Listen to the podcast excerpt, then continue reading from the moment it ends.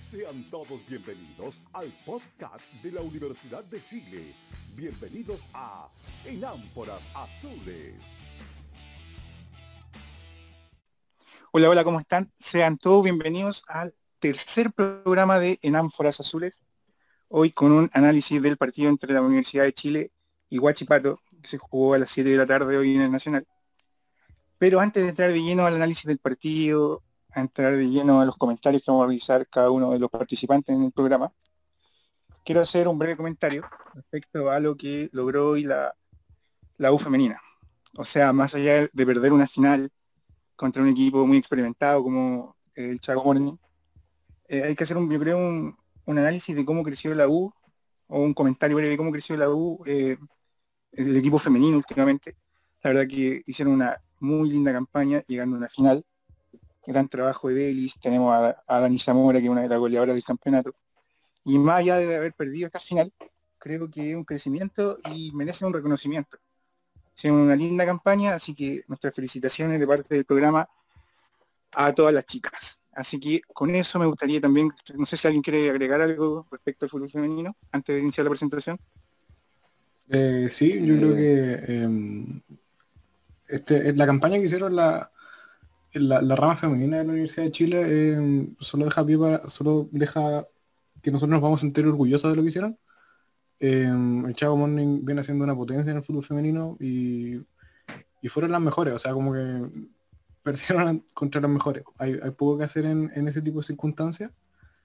Y, pero creo que la campaña que hicieron, en la que solo perdieron, o sea, en la que solo dejaron puntos, por así decirlo, ante, en este partido, eh, tiene que servir como para que en el futuro se siga potenciando esta rama que yo creo que en el futuro próximo va a traer grande alegría a, la institución.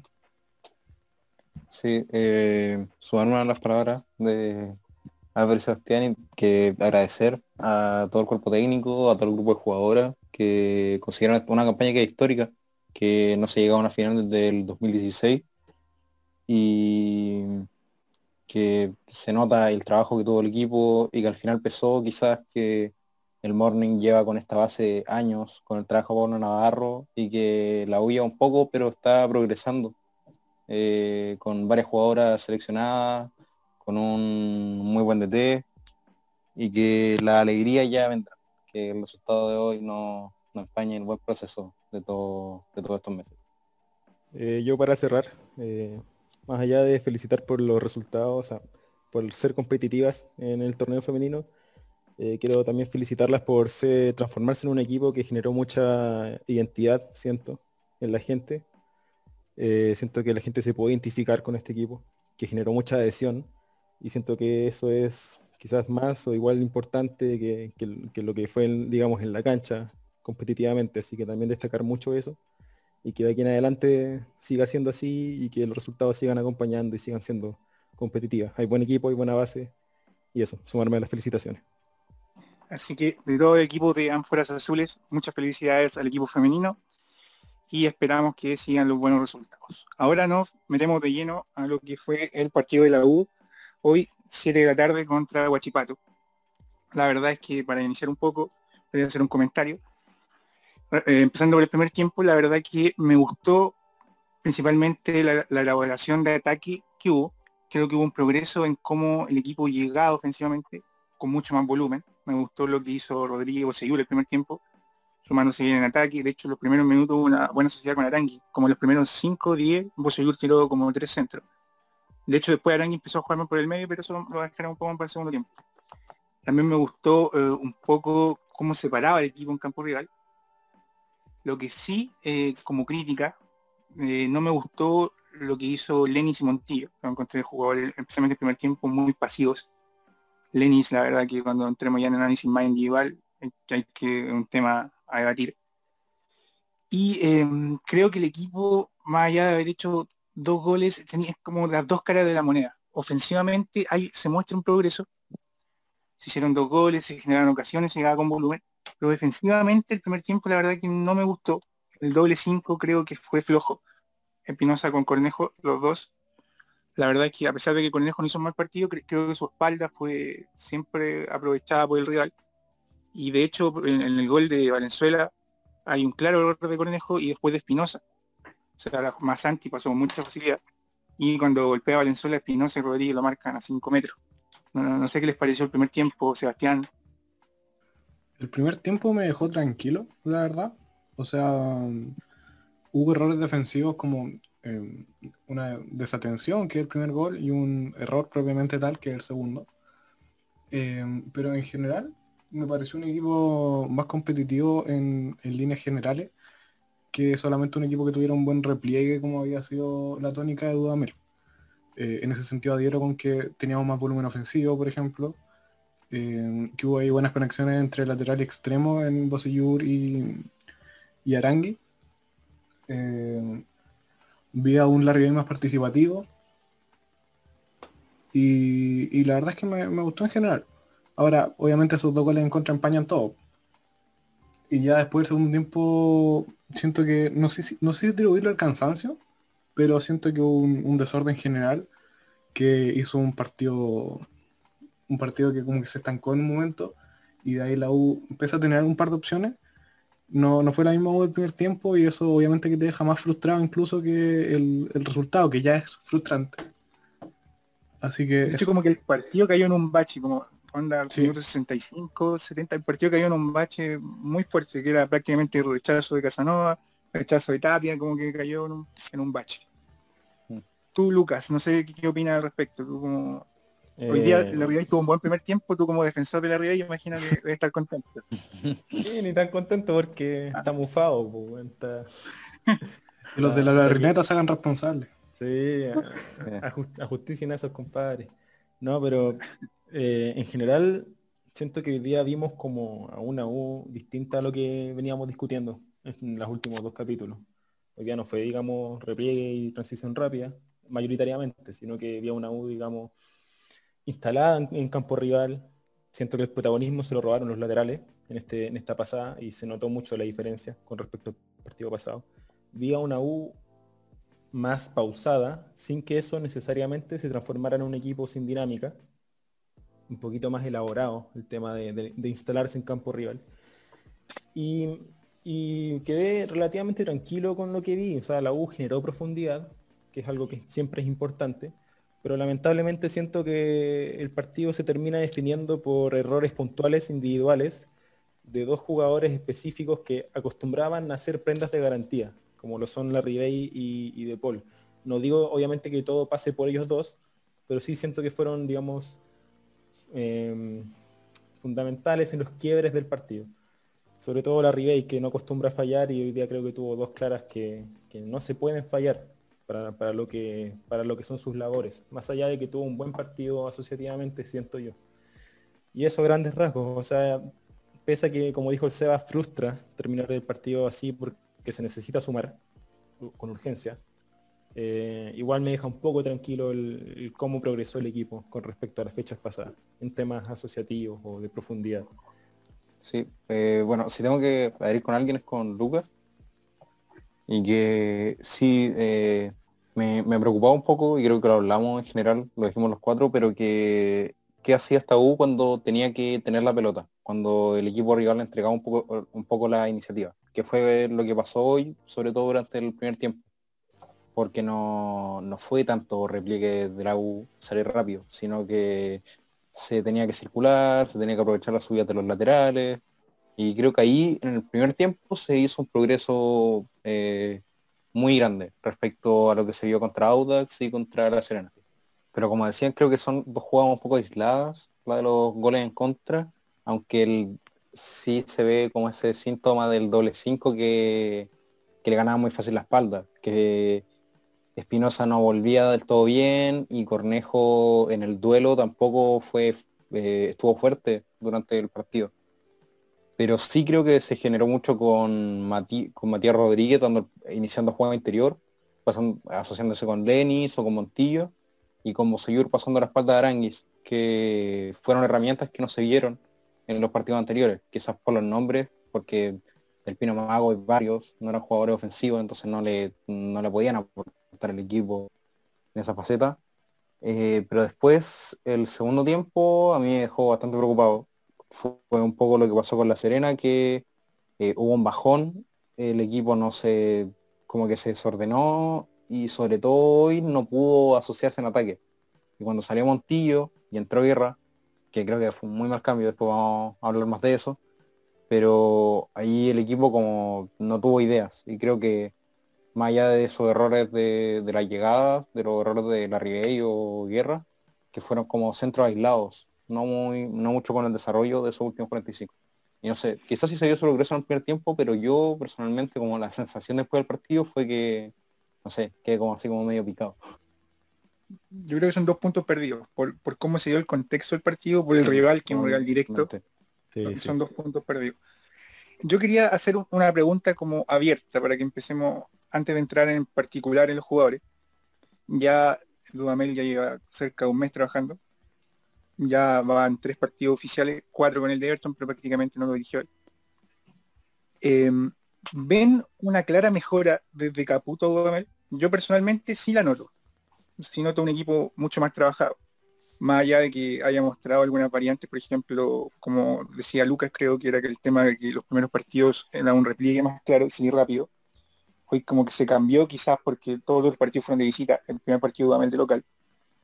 Y, buscando otra cosa, pero yo sí veo un progreso, por ejemplo, veo un equipo más corto, mejor posicionado, con posiciones más claras. A mí me molestaba mucho, por ejemplo, cuando con el partido Antofagasta Caputo, no sé, ponía a Jimmy de extremo, con jugadores como que no entendían la posición, cuando Arangue arrancaba casi en campo propio, como una especie de interior, enganche bis, un, puesto muy raro. No sé, ¿ven un progreso desde Caputo a Dudamel? personalmente yo sí, no sé qué opinan ustedes. Yo encuentro que ahora por lo menos la U sabe a lo que quiere jugar. Eh, lo notamos más en los primeros tiempos, eso sí, lo que es un punto obviamente a mejorar. Pero la U al menos tiene un plan de juego y un estilo, y creo que de hecho eso es un punto rescatable de creo que lo implementó súper rápido. Eh, en voladas porque es más fácil, o sea, hacer como un repliegue que, no sé, va a ser un juego de posición. Eh, en un mes. Pero aún así creo que es bien destacable eso, de que la idea, al menos con lo que hemos visto hasta ahora, se haya implementado súper rápido y de manera medianamente eficiente. Em, yo sí creo que una mejoría con respecto a Kabuto. La usada que juega y lo ejecuta medianamente bien. Ahora el problema es tratar de mantenerlo en el tiempo y ir incorporando em, cosas en, en, ataque posicional, em, ir mejorando esto del volumen ofensivo, de tener más variantes, de alimentar más a la Ribey. Y yo creo que si seguimos en esa senda, eh, los resultados deberían llegar. Lucas. Sí, yo adhieron casi todo lo que dijo el SEA y no creo que agregue, mucho a lo que dijo, porque sería como redundar. Eh, pero sí, o sea, que siento que pasa más por, por, lo que era el equipo Caputo antes, que, que terminó siendo un equipo sin ideas, muy estático, flojo. Entonces sí, se nota el cambio. No sé si así como para decir como esta es la mano de Dudamel, pero sí se nota mejoría, a grandes rasgos. Eso, es todo lo que puedo decir. Tampoco era muy eh, difícil mejorarte. no, no, para nada. Dale, eh, Sí, también que eh, al final, como lo dijo Lucas, que no sé si puedo agregar mucho, pero que también rescatar, me siento un poco lo que dijo el SEBA, que al final no sé si se ha perdido un partido así como, como que Dudamel no tenía idea de lo que estaba haciendo, porque quizás el de Everton, pero el de Everton llevaba, me acuerdo que el viernes recién salió de cuarentena y el sábado tuvo que dirigir, así que no, no, no muy evaluable. Pero sí también el trabajo en presión creo que sí mejoró mucho respecto a, al, a ese equipo como insulso de Caputo. eh, y no sé, pues como, como eso, creo que sea un equipo, un equipo ordenado, sobre todo. Más que respecto a lo que se vio desde octubre hacia atrás. No sé si da para ilusionarse, pero por lo menos se ven cosas positivas.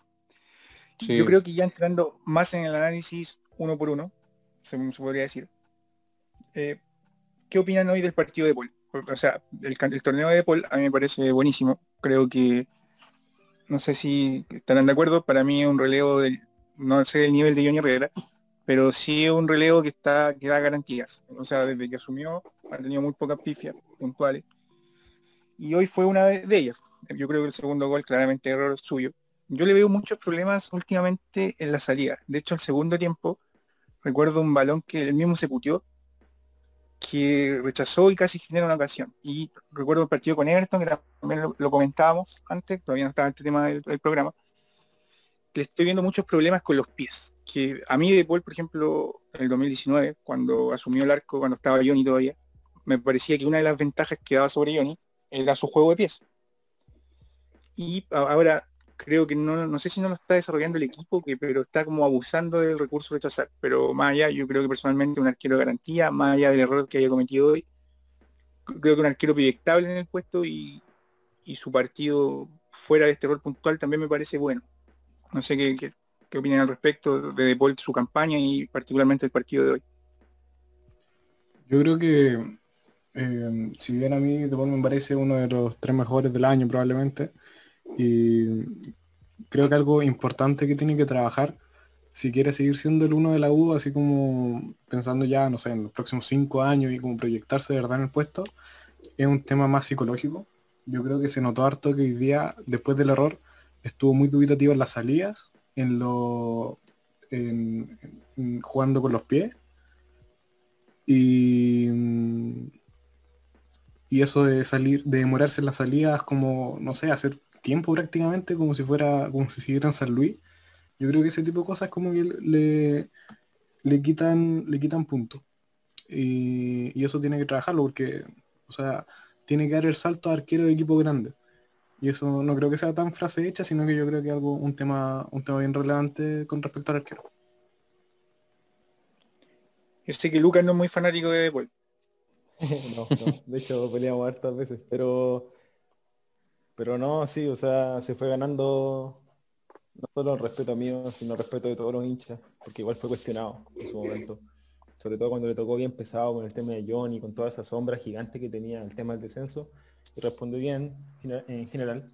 Pero dieron lo del SEA, o sea, mira, yo no lo conozco a De Paul, pero creo que desde afuera todos intuimos un poco de que le falta un poquito de cabeza digamos, en situaciones críticas. Y siento que un poco el descontrol que mostró en la carrera, cuando se pelea y, se le sale un poco la cadena con el tema del penal, eh, pasa mucho por eso también, como que siente que está constantemente siendo juzgado por la hinchada de la U, que está en tela de juicio, digamos, que aún, aún no se siente, digamos, afiatado en el puesto, siento yo.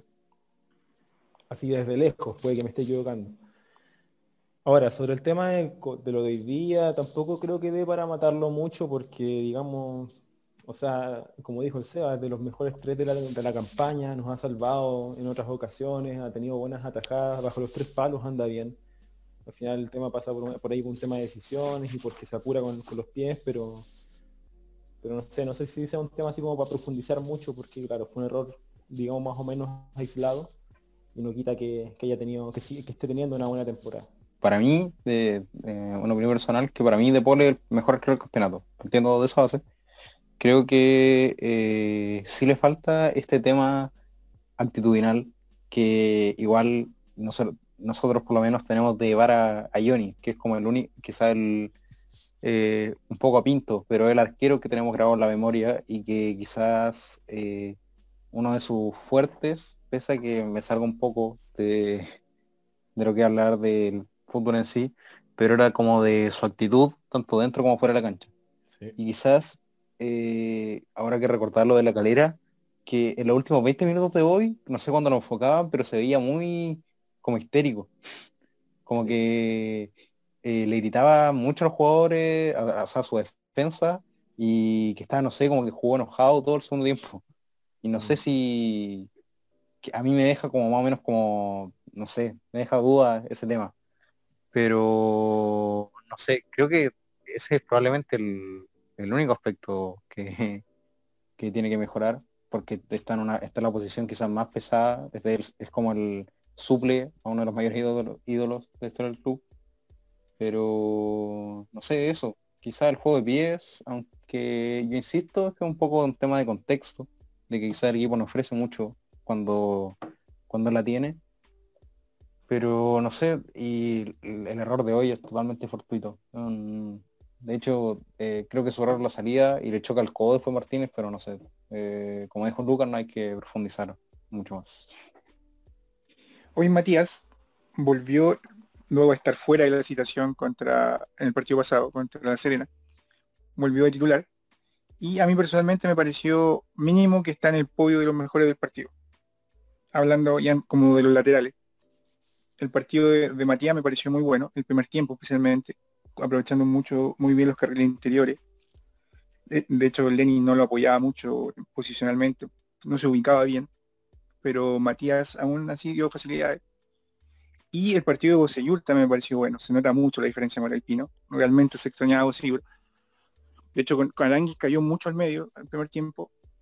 De hecho, el segundo tiempo jugó al medio ya, pero eso más adelante. Y eh, aprovechó muy bien la banda. Recuerdo que los primeros 15 minutos tiró tres centros. Más allá que lo haya tirado bien o mal, ya sacó línea de fondo, que, que algo que el Pino casi no hizo.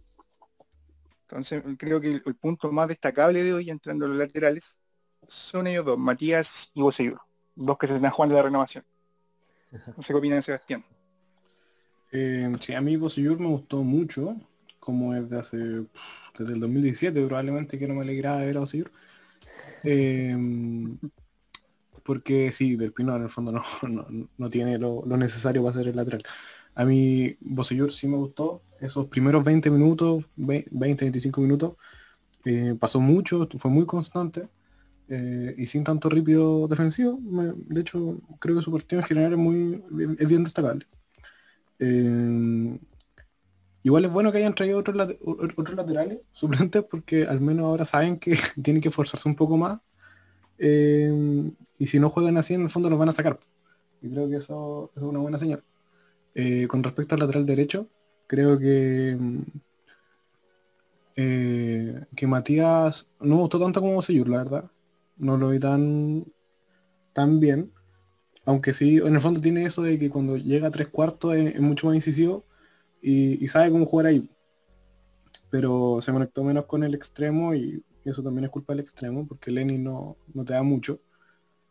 Y, pensando en lo que se viene ahora, que es católica, em, yo sacaría a Matías Rodríguez. Pese a su aporte ofensivo que existe, creo que su nivel defensivo es peligroso a esta altura y Barrios eh, no, sé si puede anular a Puch, pero creo que sí puede enfrentarse mano a mano con él mejor, puede cerrar mejor la banda. Lucas. Eh, a ver, estoy de acuerdo. O sea, los dos laterales fueron, digamos, de lo mejor de hoy día. Eso sí siento que cumplieron como funciones o hicieron partidos distintos. Eh, siento que Oseyur más como desde lo de llegar a la línea de fondo, ser un poquito más, digamos, físico, recorriendo la banda, apareciendo y liberando espacio para Aranguis. O sea, siento que los dos laterales, tanto Matías como Oseyur, se sumaron al ataque y liberaron, liberaron espacios, pero siento que Aranguis fue como el que mejor lo aprovechó, digamos, libertades y, todo eso. Eh, sobre Matías, o sea, en el gol llega a línea de fondo, pero no lo vi tanto haciendo eso de llegar a esta línea de fondo y, y centrar, qué sé yo quizás por lo que hicieron antes, porque Lenis tampoco lo acompaña muy bien como acompañante, pero sí lo vi haciendo un partido, digamos, asociativo muy bueno. Y yo creo que creo que Total va a profundizar en esto, pero sí lo vi interpretando muy bien pases interiores, asociativamente también lo vi bien, es algo, es algo que venía mostrando mal. Yo lo veía mal en, lo asociativo, dando pases muy malos, eh, no entendiendo los movimientos de los compañeros. Yo diría siento que dio un salto respecto a sus partidos pasados o los últimos partidos que jugó respecto a ese tema. Entonces los dos muy bien, los dos haciendo labores distintas, sumando a su manera. Y, sí, es lo, de lo más recalable hoy día, creo yo. Si no, lo más. Eh, bueno, a mí me parecieron eh, lo, mejor del equipo hoy. Quizá uno de los, de los mejores partidos que lo hemos visto esta dupla en el año. Y que venía de este parámetro de, del Pino Mago y Barrios que no tenían eh, no tienen muchas aptitudes para atacar y no nos mostraron contra la Serena. Pero sí, Boseyur atacando el espacio, apoyándose en Cornejo, ofreciéndose como opción también en la salida. Y una de las cosas rescatables es que mejoró Aranguis. Aranguis que no había mostrado un buen partido en la Serena, se vio muy potenciado por esto de tener un jugador por su banda que corriera y en el que pudiera confiar al atacar. Lo que sí creo que eh, los centros de Boseyur, no sé, eh, me siguen dejando dudas. Creo que es un jugador que tiene la capacidad de poder centrar bien, pero no sé, como que me falta que me tome un centro destacado, una pelota, no sé, como la que metió Aranguis en el segundo gol. Mm. Lo de, lo de Matías, creo que Matías fue que... eh, creo que esto sí me atrevería a decir que es quizás su mejor partido del año, porque entendió mucho esto de, de iniciar jugadas, de conectarse con Cornejo, conectarse con Espinosa o con Montillo, poder eh, pasar, eh, dar un paso al medio, ofrecerse como opción y quizás quedar como una suerte de interior eh, cuando la bota, cuando la bota acaba, o también pegado a banda. Lo que sí, y quizás esto no es tanto responsabilidad de él, pero su asociación con Lenis no fue, no me terminó de llenar. Eh, por quizás formar responsabilidad del colombiano, que el colombiano como que me deja esa cierta, cierta duda a la hora de asociarse, sobre todo con el lateral, que creo que es una de las primeras responsabilidades que tiene el, el extremo. Ya, siguiendo la defensa, yo creo que los centrales, mm, no sé si hay mucho tema, la verdad que no se vieron tan forzados.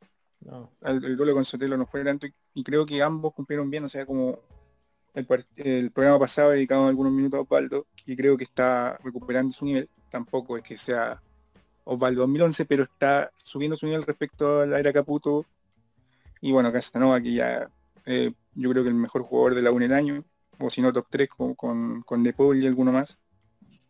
Así que yo, yo creo que no sé si quieren agregar algo con los centrales, pero yo creo que estamos todos de acuerdo que el partido no los forzó para como analizarlo mucho y cumplieron en el contexto. Sí, sí, los dos, los dos bien. Sí. En el gol quizás algunas dudas de- entre Matías, Osvaldo y, y Espinosa, pero, pero siento que el foco de la discusión tiene que ir más de mitad para arriba, porque fue un partido más propositivo, digo, creo Sí, yo. además el- los centrales nos han dado tantos dolores de cabeza que en realidad el nivel que tienen ahora como que Sí, sí. Sí. nada. Tan Sí, como que no se, no sé, no le regalen goles a los rivales. no. Ya, ya bueno. pasando a un tema, a, un- a dos jugadores que yo creo que el primer tiempo lo sufrieron y al segundo por ahí levantaron un poco más, que es el doble 5, que fueron Cornejo y Espinosa. La verdad es que yo el primer tiempo los vi sufrir, especialmente a, a su espalda, por ejemplo, mucho eh, Gua- Valenzuela, que Valenzuela no venía jugando bien el partido de Chipato y hoy tuvo un gran partido, lamentablemente ah, empezó a recuperar su nivel hoy.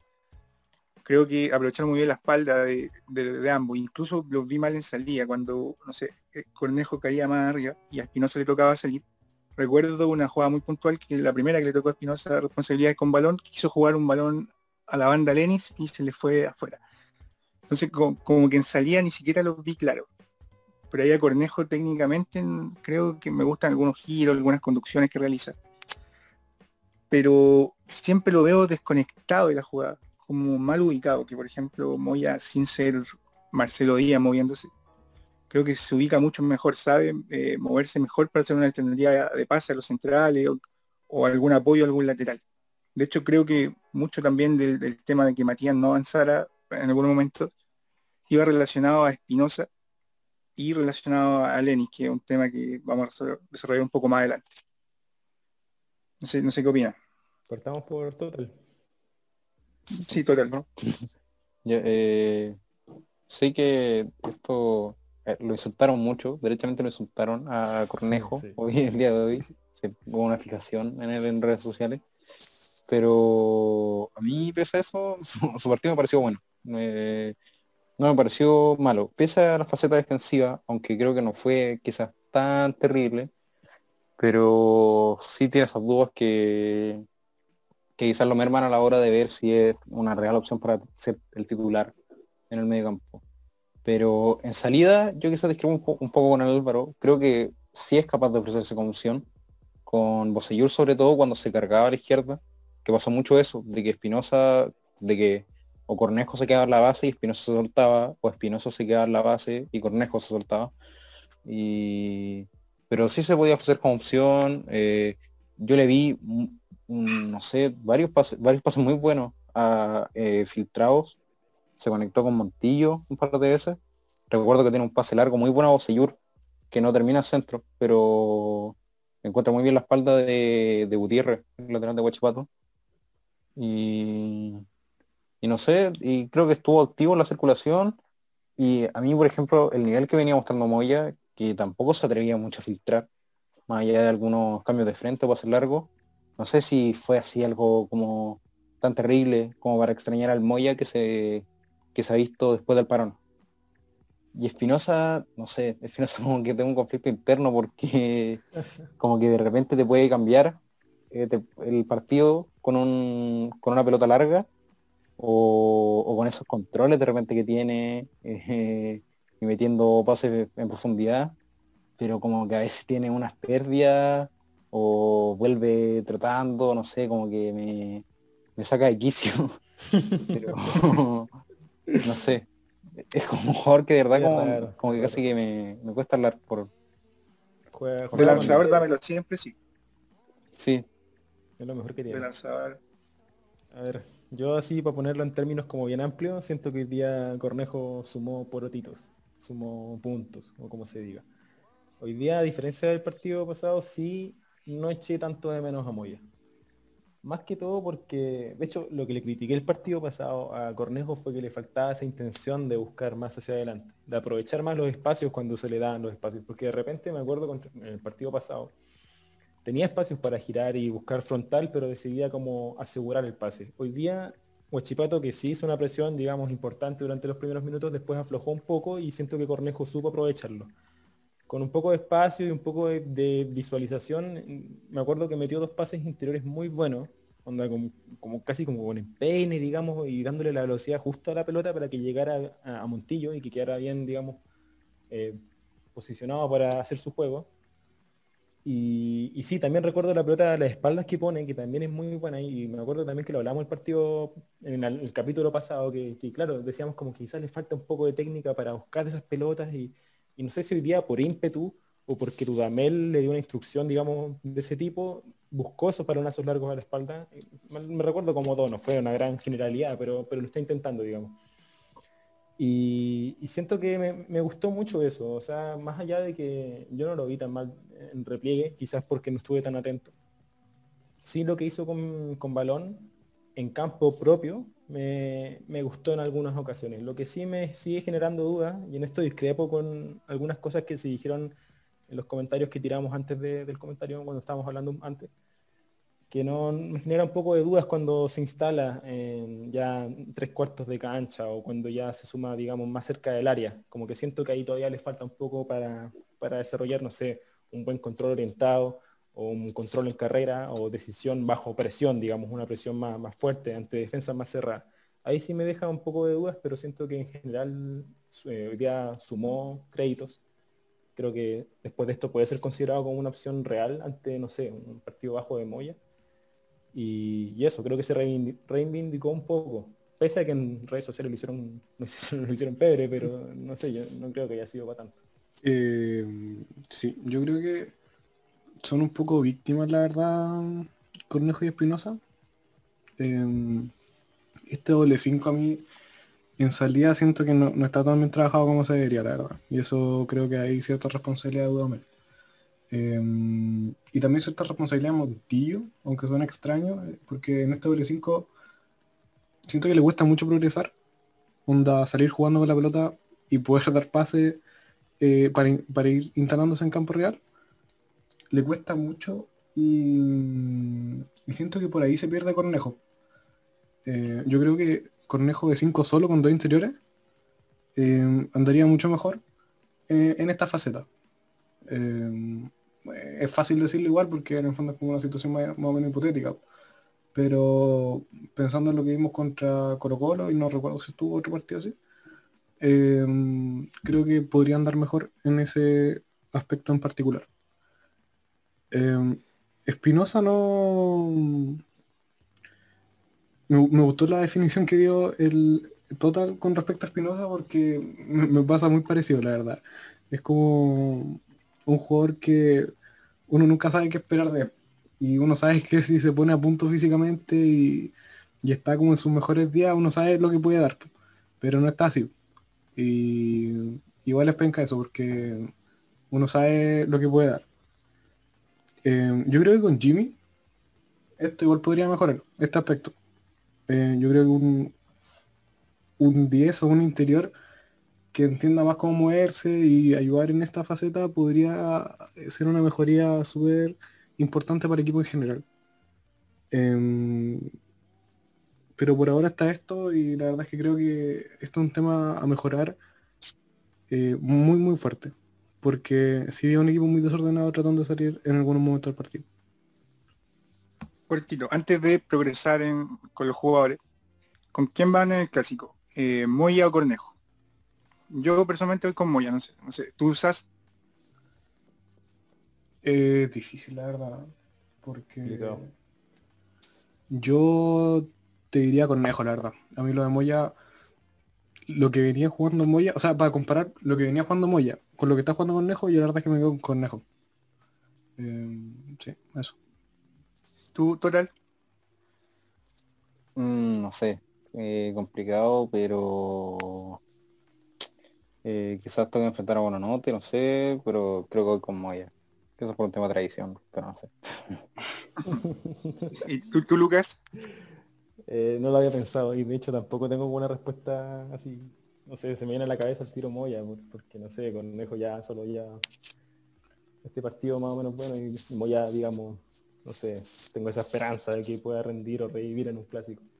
Y obviamente Espinosa para mí fijo porque yo lo defiendo, debo ser el de los pocos que están ahí arriba de la espinoneta o como se diga. Y, y- y, bueno, antes Estoy no, contigo.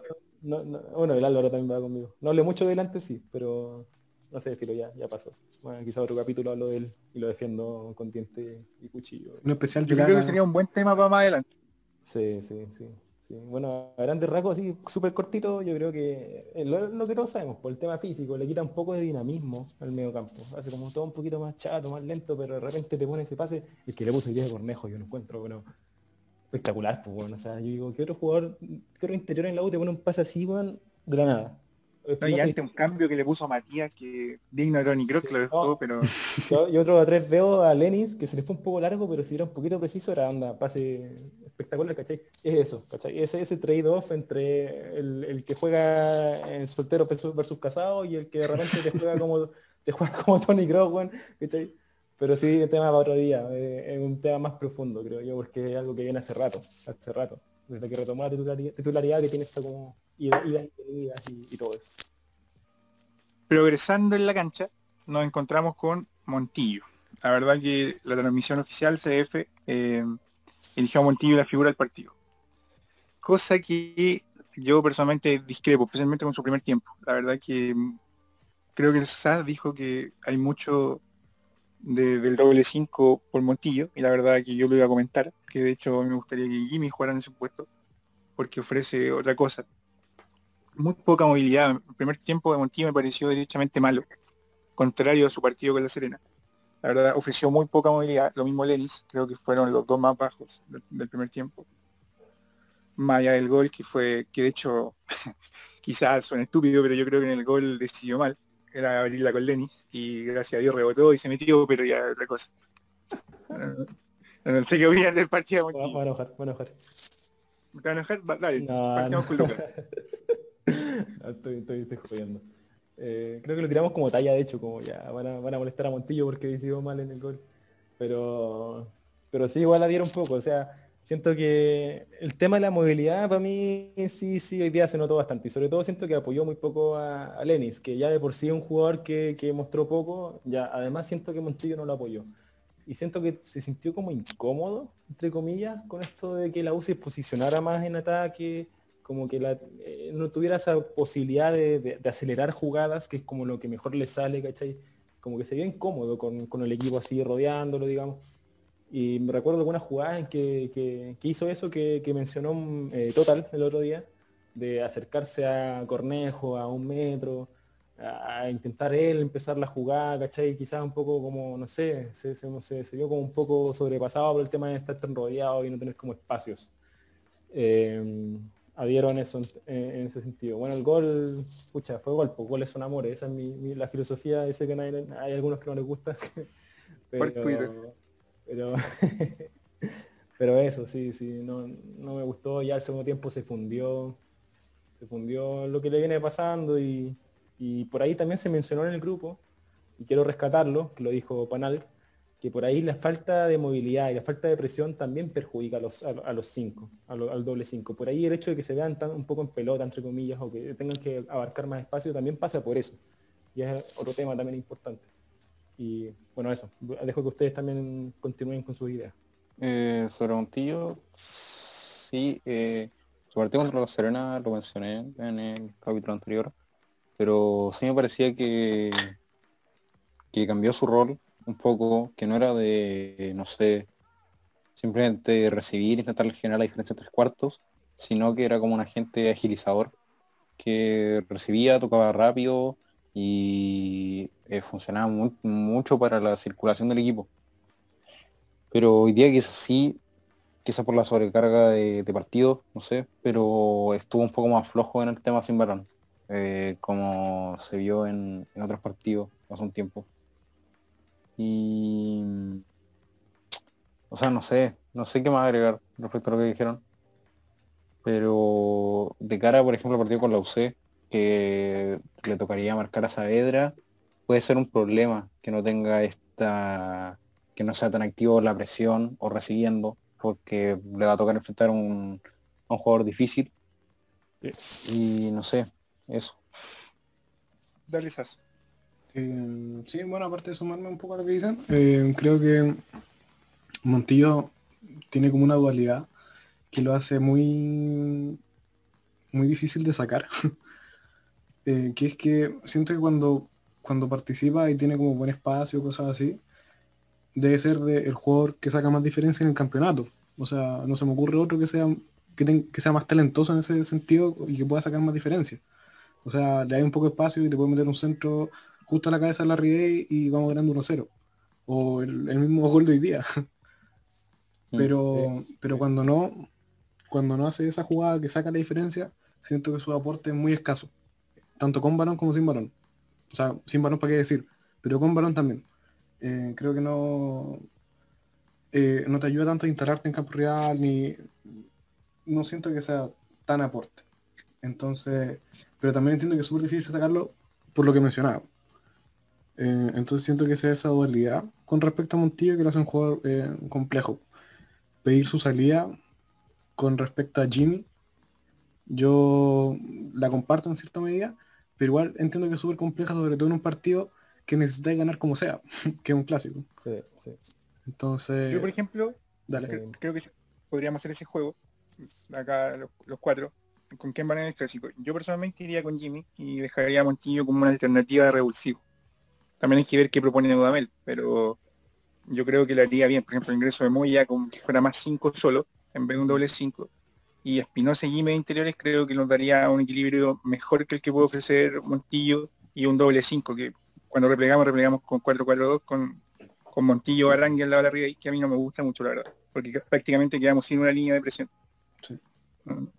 No, sé, no sé si están, con quién van, Jimmy o Montillo. Eh, no, yo iría con, con Montillo, o sea, es lo, que dijo más o menos el SEA. O sea, es, que cuando tienes espacio y es tan determinante, es como un jugador completamente distinto en comparación al resto del medio. Y siento que eso, eso no, es tan fácil de dejar de, lado al momento de analizar. Lo que sí creo es que si vas a entrar Jimmy, como hoy día, tiene que hacerlo antes, no le puedes dar 10 minutos. O sea, eh, ese cambio que hizo Dudamel, que bueno, lo, lo menciono hacia la pasada, saliendo un poco de la pregunta, de que entrar a guerra y, dejar de engancha a, Aranguis, como que no me gustó. O sea, si, van a hacer ese cambio, sacar a, Montillo cuando esté fundido, que sea Jimmy. Siento que ese es el cambio lógico. No sé qué opina Sebastián. Eh, bueno, yo planteaba como justamente esta duda que me generaba como eh, que no, me, no tenía una respuesta clara y ahora me hace la pregunta es difícil, ¿viste? Eh, yo me la juego con, con Jimmy, la verdad. Esa idea de Montillo revulsivo, la verdad es que me parece bastante, bastante atractiva. Em, pero es complejo, como dije, es complejo. Yo no sé si, bueno, o sea, estamos haciendo como un caso hipotético, pero yo no creo que Dudamel eh, se atreva a sacar a Montillo. A menos que sea por lesión. Sí. el huevo. Total. Eh, bueno, uh en este juego eh, también está esta cuestión de, saber, de tapar a Saavedra y las progresiones del Chapa. Y no sé, quizá yo metería a Jimmy por Lenny, que después vamos a hablar de eso, pero no sé, no gustó mucho. Pero yendo hasta todo en específico, por el contexto, quizá sí, me voy a quedar con, con el bueno de Jimmy Martín. Güey, soy minoría. Hay mucha gente en la Jimineta. Ya. Que Ya que total, ya que total mencionaba a Lenis, me gustaría y pasar ya a lo extremo. La verdad es que a mí Lenis me está preocupando. La verdad es que su partido me pareció bajo, y no solo en ejecuciones, por ejemplo, tuvo dos remates que la verdad fueron muy elevados, sino que cómo se mueve, o sea, o de repente, eh, recuerdo una jugada puntual que de hecho se la dije a Total antes del, del programa, Rodríguez eh, tenía la pelota y Lenny se le iba a poner al lado a un metro y le tapaba una opción de pase. O sea, en vez de ser una opción de pase, le estaba tapando sea, la verdad que nunca le dio facilidad a Rodríguez. O nunca picó bien al espacio. La verdad que a mí me preocupa su nivel. De hecho, a veces incluso hace, no sé, bicicletas. eh, hizo un intento de Rabona cerca del área que son recursos que por ahí son aceptables, pero la verdad nunca lo veo como un recurso que genere alguna ventaja. No, sé, la verdad que a mí el nivel de Lenny me, preocupa. Hay que darle el beneficio de la duda que lleva tres partidos, que ya ocho meses sin jugar, pero yo esperaba otra cosa. Tampoco en los videos se mostraba, no sé, un gran, un gran jugador, pero yo creo que la U necesita urgentemente un gran extremo y esperemos que Lenny lo sea. Pero lo que está mostrando a mí no, no me convence. No sé qué opina Sebastián. Eh, sí, yo me acuerdo que cuando fue el partido con Audax dijimos como, sí, pero puede ser como una falta de fútbol y, y el, el pato sintético lo que lo hace menos ágil. Y ahora creo que creo que el jugador era más o menos así, la verdad. Eh, no, no me está gustando nada lo de, lo de Lenis. Creo que te da súper pocas ventajas, como dicen. Eh, no se ha asociado bien con el lateral y ha tenido dos laterales, aunque uno, claro, es más de corte ofensivo y otro es más de corte defensivo. Eh, pero poco, poco. Eh, yo creo que todos esperábamos más de él, la verdad. Y, y ha sido decepcionante.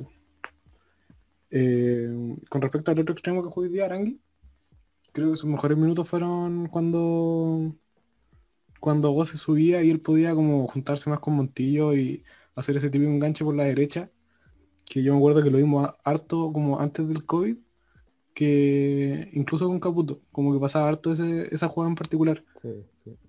Eh, y fue como un, un- un lindo recuerdo que, que lo volviera a hacer, y, incluso generando goles. Así que bien, bien esa dupla, la verdad. Dele total. Eh, eh, sí, eh, llegó como, no sé si como Salvador, eh, pero yo como esta alternativa arriba que no teníamos después de las lesiones de Lobos y la salida de Zacarías. Pero eh, sí, de repente como que tiene estas decisiones muy raras, o como que esa que decía que cuando recibió en la entrada del área, hizo como una rabona falsa, tiró una bicicleta y después un centro malo, muy, muy extraño lo que hizo ahí. Pero no sé, a campo abierto te genera muchas diferencias, pero no sé si es lo que se requiere para hacer el extremo, el extremo de la U. Y sí, no sé, es eh, hoy día no se pudo asociar con Matías, creo que no se está entendiendo bien con Montillo, esa jugada, eso que se pide tanto de que como que es como una jugada que todos tenemos en la cabeza de Lenny llegando a línea de fondo, sentándole a la y que sea gol. Eso no ha pasado, no ha pasado nunca. un sueño. Sí.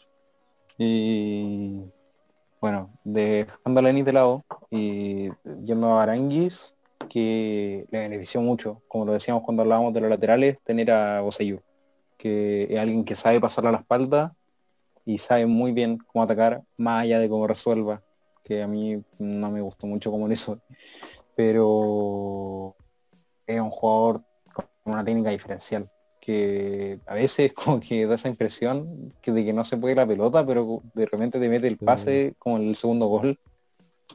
Pero es como un jugador que es como eh, eso, es diferencial de repente. por ejemplo, ahora cuando me gustó mucho lo que hizo hoy cuando recortaba por el centro y, se asociaba.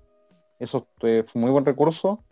Y después estuvo más perdido de referenciado en el segundo tiempo con un equipo que se vino abajo eh, respecto a lo de los primeros 45.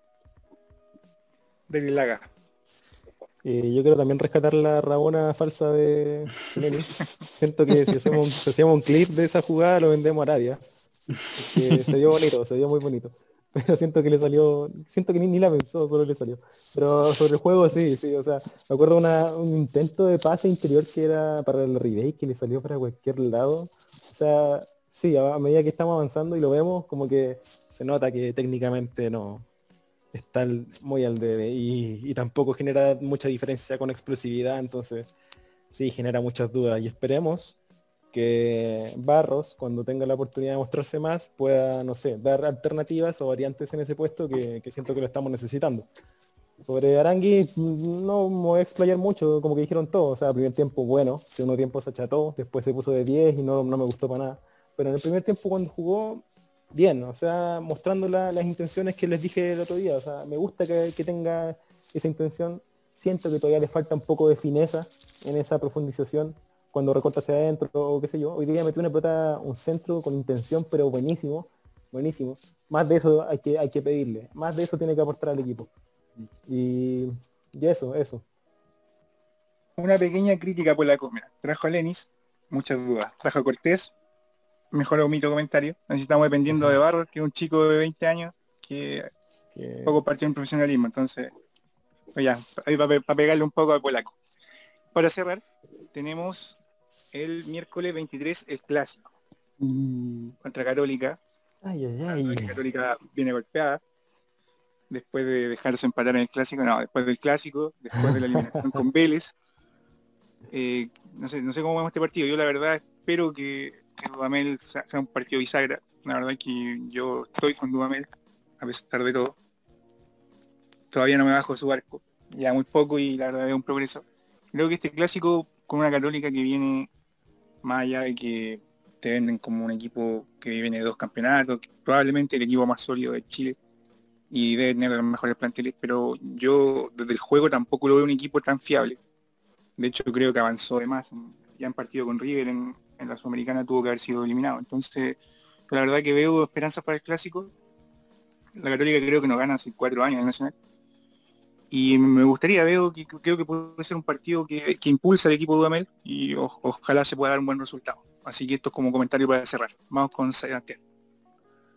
Eh, sí, yo creo que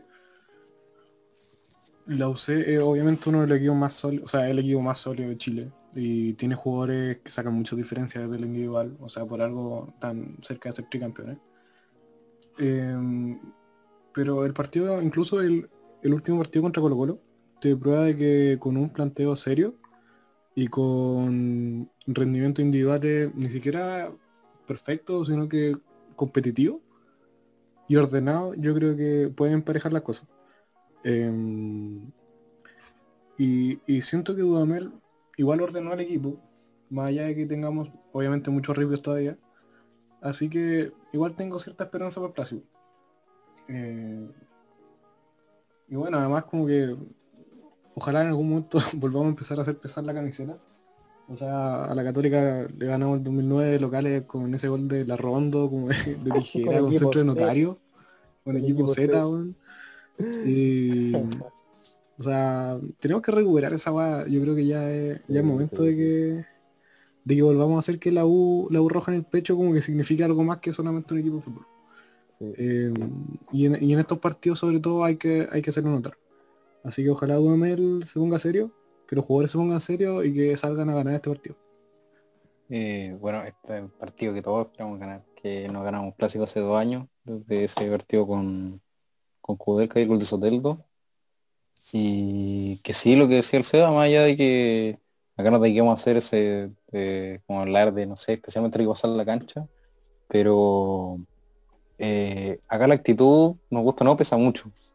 Y lo que se vio en lo que se ha visto en los dos últimos partidos en San Carlos, tanto con Arias como con Caputo, no sé, fue una vergüenza.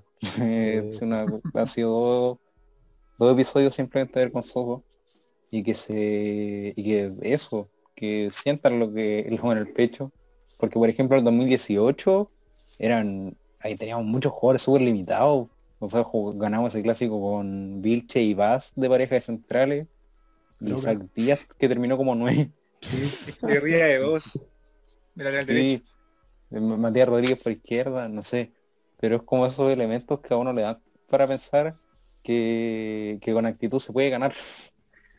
Y creo que el equipo lo que ha mostrado es que mm, es como una sensación, quizás, pero que no sé, se ve más como un grupo, más que lo que se veía con Caputo, que al final como que uno, uno sentía que los jugadores no querían casi que ni correr.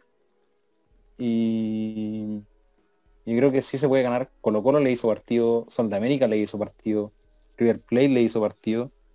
Y de hace varios meses que vienen con una baja en el juego. Entonces yo creo que sí es, posible ganar y que ojalá se gane. Ganemos un clásico una puta vez. ¿Cómo es clásico Lucas? Sí, partido importantísimo, porque siento que marcará un punto más o menos, no sé si grande así de inflexión, pero sí marcará mucho como el estado de ánimo del hincha de aquí a lo que sea final de campeonato. Y como dijimos todos, o sea, es un partido distinto, donde aparecen cosas distintas, es un ambiente distinto, no es un partido normal, entonces juegan otras cosas dentro de la cancha. La actitud, aunque algunos crean que no, también se, muestra dentro de la cancha. Y citando a un tuitero famoso, Gran Paolo, el cual le aprovecho a mandar un saludo a, tu padre, una vez le leí algo que, es muy cierto, o sea, con actitud se puede emparejar todos, más allá de las individualidades que tiene Católica o que ustedes sea un equipo más sólido, la U, además de tener argumentos futbolísticos que ha ido desarrollando, también tiene que poner eso de actitud, porque se puede emparejar cualquier cosa. Es un, partido en el cual a veces se descontrolan las cosas, no todo sigue un orden lógico o lineal o, que se condiga con lo que viene sucediendo, entonces se tiene que poner todo lo necesario para ganarlo. Y, eso, eso, toda la fe puesta, los clásicos son distintos, siempre con la ilusión puesta en el equipo y ojalá, ojalá ganar, ganar necesitábamos los puntos y sería un envío anémico, pero tremendo. Ojalá ganemos, hay fe, pero un centro de Lenis y gol de, del Pino para que conmemoremos el notario la ronda. Así que hay mucha fe el miércoles.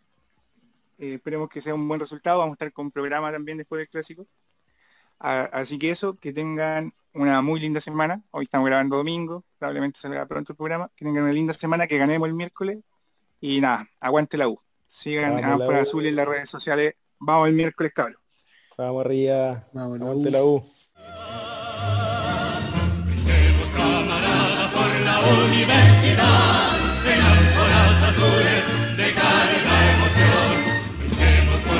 vida fecunda de ideal.